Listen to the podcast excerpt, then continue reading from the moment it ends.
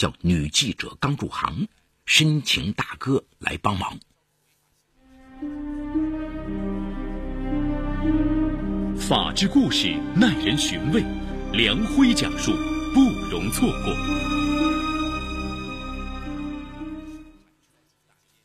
王珊珊和全仁焕的第一次见面，是在上海国际电影节上。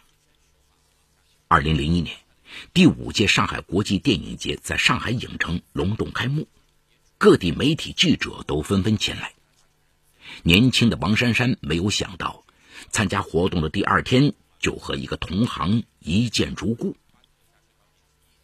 那天，王珊珊参加完一个新闻发布会，赶紧坐到新闻中心埋头写稿。突然，耳边传来一声亲切的招呼：“你好，我们交换一下名片好吗？”王珊珊抬头一看，一个长相俊朗的小伙子双手捧着一张名片，彬彬有礼的站在他的身边。小伙子看上去二十七八的样子。比自己年长一些，王珊珊连忙站起身，接过对方递过来的名片，也礼貌的回递了一张自己的名片。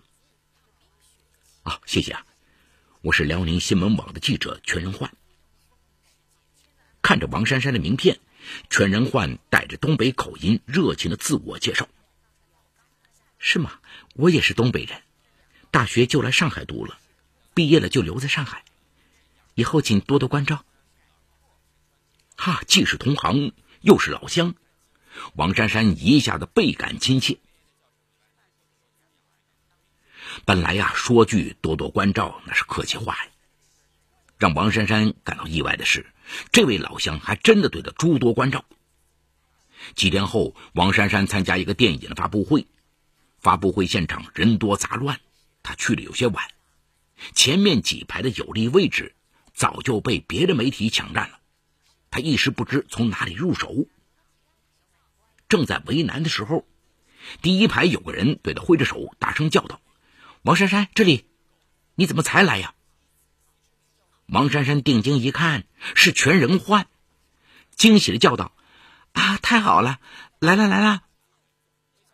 在全仁焕的帮助下，别的同行在第一排为王珊珊腾出了一个位置，让他顺利的完成了这次的采访和摄影任务。发布会结束，王珊珊感激的请全仁焕吃饭。交谈中，王珊珊得知，全仁焕是朝鲜族人，从小在韩国长大，父母现在还在韩国经商。他从吉林大学本科毕业后，就在职攻读了新闻系的硕士研究生。听完全仁焕的自我介绍后，王珊珊对他不由得产生了几分好感。你真不容易啊！咱们这份工作那么忙，你还用业余时间充电，太厉害了。全仁焕客气的说：“哎，哪里哪里，咱们是老乡，以后有什么好新闻，我们可以共享。这个圈子里，我各方面关系都很熟，像北京日报、TVB 的娱乐记者，那都是我的哥们儿。你有啥需要，尽管和我说。”话语间，全仁焕搬出了一连串的知名媒体记者的名字。俨然啊，把王珊珊当成了自己人，似乎两人已经熟络了多年。很多人可能不熟悉，二零零一年的那届上海国际电影节活动是第一次将上海国际电影节和上海电视节两节合一一起举办，因此那一年组委会安排的各项活动十分丰富。在之后的几天里，王珊珊总能在各个新闻发布会。和首映式的现场看到全仁焕的身影。全仁焕采访的热情特别高，和圈子里的其他记者也特别的熟。每次都拿着相机，早早的抢占好有利的地形进行拍照采访。在王珊珊眼里，全仁焕就像个大哥哥一样，特别照顾他这个小记者。这个大哥哥对中外影星的行踪了如指掌，要不是经常跑影视这条线的记者。是很难做到这一点的。他常常给王珊珊提供重要的采访线索，有几次还牵线让王珊珊顺利的采访到了国际知名影星。这样一个在圈子里游刃有余的男人，在刚入行的王珊珊眼里，多多少少是有些光泽的。他不禁对全仁焕的为人和交际能力更加的佩服，也希望能够借助全仁焕的关系早点融入这个圈子。电影节闭幕后，王珊珊和全仁焕都各自投入到了新的工作。王珊珊继续在上海工作，而全仁焕则回到了辽宁。两人对彼此的印象都不错。分隔两地后，每天晚上，两人都会在 MSN 上聊会儿天。那个时候，MSN 刚进入中国，是当时最时髦的聊天软件。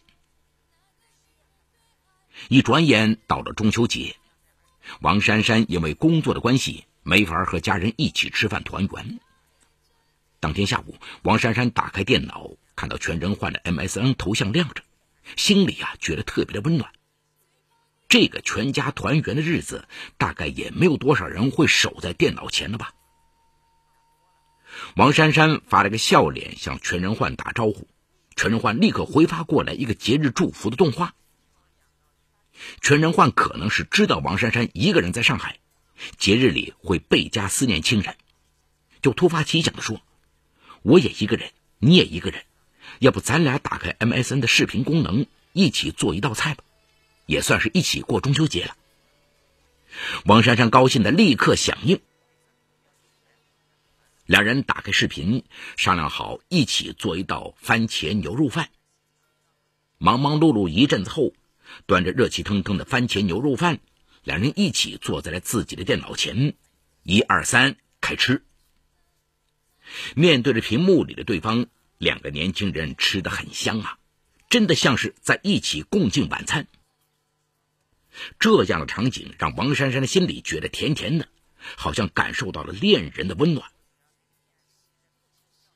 经历过这次的共进晚餐后，两人的感情迅速升温。虽然还没有捅破这最后一层纸，但全仁焕每天都会发短消息过来嘘寒问暖。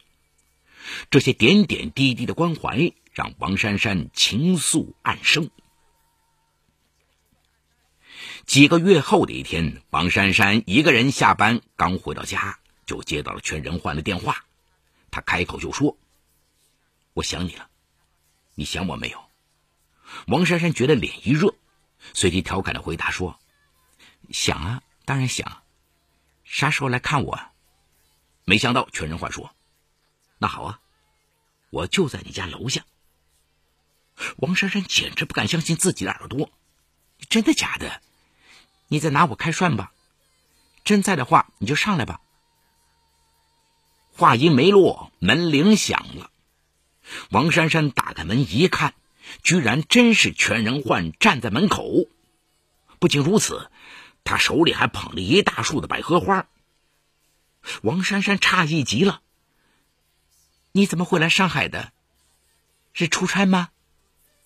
全仁焕认真的回答说：“啊，算是吧。”我这次是来上海工作的。全仁焕深情款款的告诉王珊珊，自从半年前的上海一别，他就再也没法忘记王珊珊。回到辽宁后，他时时刻刻都在想念着她，尤其这段时间思念是越来越强烈。他想，与其这样彼此相隔千里，不如索性找机会来上海，可以守在他的身边。恰巧这时网站要派人去驻上海记者站，他就主动申请调派过来。这番诚意，换作是任何一个女孩都会感动不已吧。王珊珊羞涩的回应了全仁焕：“谢谢你，亲爱的。”全仁焕明白这句话意味着什么了，他用双手环抱住了王珊珊，久久不肯放手。自从全仁焕来到了上海以后，王珊珊的生活变得是多姿多彩起来。哎，这个男朋友平日里工作都很努力，几乎每天都背着相机到各处采访，闲暇的时候就花样百出的陪着他，让他满心愉悦。二零零二年初的一天上午，王珊珊坐地铁上班，接到了全仁焕打来的电话。全仁焕在电话里温柔的告诉王珊珊。领导啊，临时派了一个紧急任务给他，现在马上要去南京出差，让他不要担心，两三天就会回来的。王珊珊叮嘱了他几句，就放心的挂了电话。到了下午，正在外边采访的王珊珊突然接到了全仁焕的电话，电话那头传来了全仁焕焦急的声音：“哎呀，真倒霉！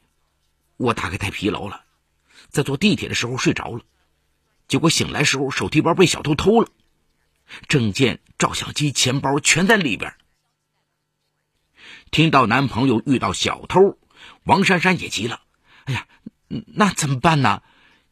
你在那里人生地不熟的，身边还有钱吗？全仁焕带着哭腔回答说：“身上只有几十块钱和一张银行卡了，卡里也没钱了。为了完成任务，我必须得重新买摄影器材。”王珊珊连忙安慰男友：“这些加起来要多少啊？我会给你。”全仁焕赶紧说：“你别担心我。”需要近一万块，我自己想想办法吧。全仁焕在电话里细数了这一万块的用途，包括买一个新的照相机、酒店的费用、吃饭的费用和车旅费等等。听完男友的述说，王珊珊不容推辞的说：“你还和我客气啥？我这就给你汇款去。”此时的王珊珊急男友之急，根本顾不得想别的。男朋友在外地遇到了困难，不管怎样，他都应该伸出帮助之手。于是放下电话，他就赶快去银行汇给了全仁焕一万块。走出银行，王珊珊长舒了口气，总算是帮男朋友解了燃眉之急。其实啊，稍有常识的人，这时候就会警惕，这是个骗局。刚恋爱就要借钱的，那十之八九就是骗子。王珊珊还是记者呢，嗨，真是阅历太浅了。果然，刚过了一天，王珊珊正在单位开会，又接到了全仁焕的电话。电话里，全仁焕告诉王珊珊，领导要求在南京的采访结束以后，马上赶往北京采访另一个重要活动。他身边剩下的钱已经不够买往返北京的机票和在北京的住宿费用了，能不能再给他汇一万五千块钱？听完男朋友在电话里的叙述，王珊珊也不是完全没有犹豫过，自己手上也不宽裕，这才三天功夫就要了两万五，这基本上是自己储蓄卡里所有的钱了。可是男友确实遇到了困难，自己不帮谁来帮呢？一丝犹豫后，王珊珊答应开完会后就给全仁焕汇款。当时正在开会，王珊珊的手机不停的震动，看着男友发来的数条催问消息，王珊珊也跟着有些着急。会议一结束，王珊珊就奔出单位，在 ATM 机上给全仁焕汇去了一万五千元。这里有情与法的冲突。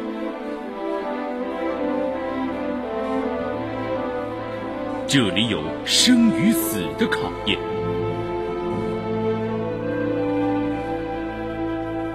这里有爱与恨的交织，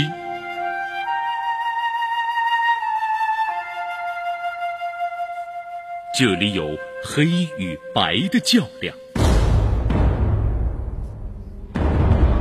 法治。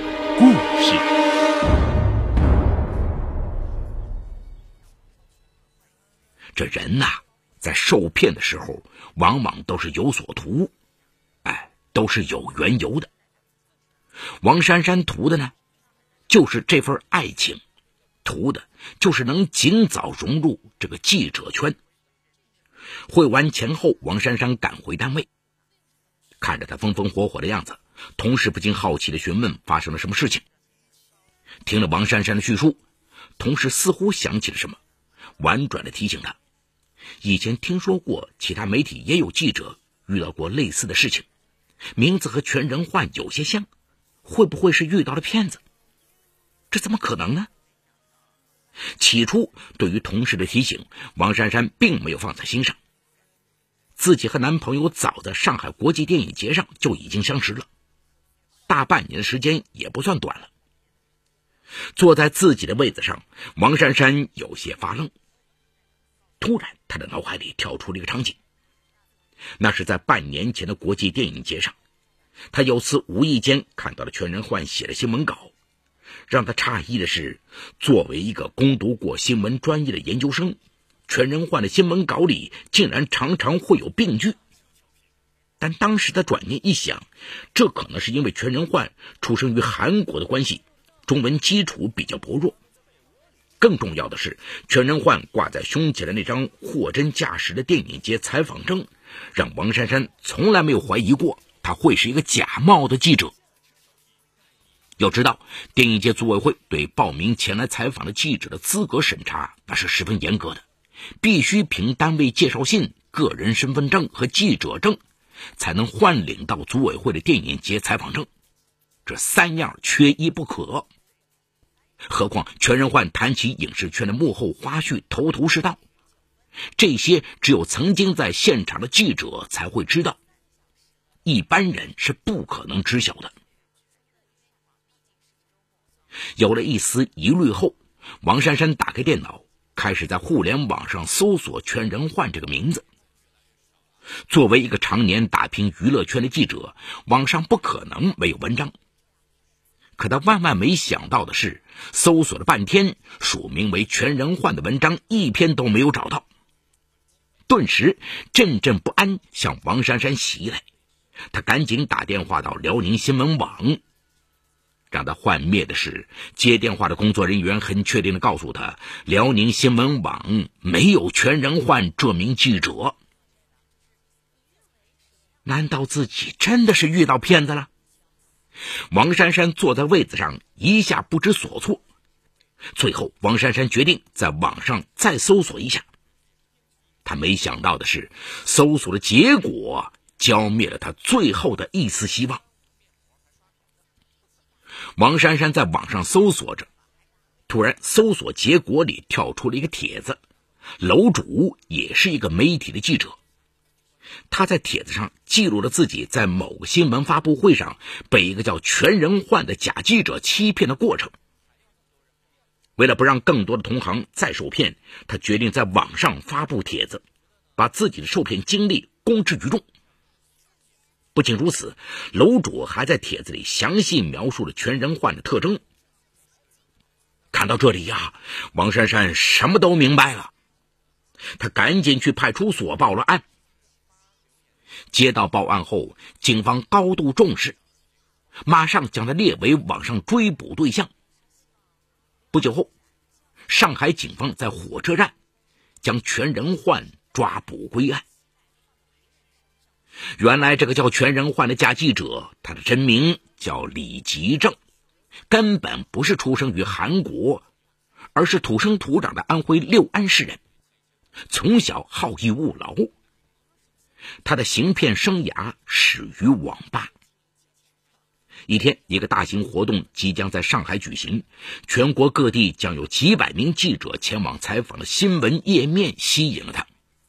他想，自己从小就梦想成为一名记者，可是自己只有小学三年级的文化程度，这一辈子记者梦肯定是实现不了了。但是凭借着自己的机灵，冒充记者，混在这几百名记者里。应该问题不大。于是他从网上下载了一张记者采访报名表，在地摊上花了一百五十元伪造了一本记者证。拿着这张伪造的记者证，他每天在网吧里阅读各类新闻，一旦看到哪里举办大规模活动，便去采访，主动和各家媒体记者交换名片，认识的人也渐渐的多了。和很多老记者都混了个脸熟。那次上海国际电影节，他便拿到这张伪造的记者证和身份证，到电影节组委会顺利的领到了采访证，并在这期间骗了五名女记者数万多元的财物。果然啊，艺术源于生活，生活比戏剧更精彩。只是像这样的精彩，谁都不愿发生在自己身上。好，故事说到这儿就告一段落。故事中人物均为化名。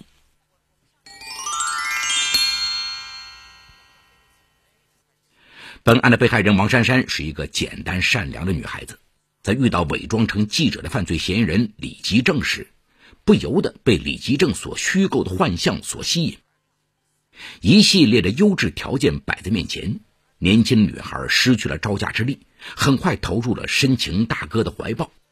其实啊，这正是诈骗犯所惯用的手段。他们都善于伪装自己，利用人们内心的虚荣心与贪婪心。人们需要什么样的对象？他就往这个方向去包装自己，等到来到被害人面前时，那就是完美无缺的好对象了。李奇正构成诈骗罪，那是自不待言。但本案给我们的启示还在于，在王珊珊之前，曾有好几个女记者也上了李吉正的当，但他们却出于面子的考虑，没有勇敢的站出来报案。如果王珊珊没有报案的话，那很有可能李吉正的骗术还将持续下去。还有可能有其他的被害人上当受骗，因此啊，我们如果遇到违法犯罪活动，一定要勇于揭发犯罪，保护自己应有的权利，千万不要让犯罪分子逍遥法外。刑事诉讼法第一百零八条就规定了，任何单位和个人发现有犯罪事实或者犯罪嫌疑人，有权利也有义务向公安机关、人民检察院或者人民法院报案或者举报。被害人对侵犯其人身财产权利的犯罪事实或者犯罪嫌疑人，有权向公安机关、人民检察院或者人民法院报案或者控告。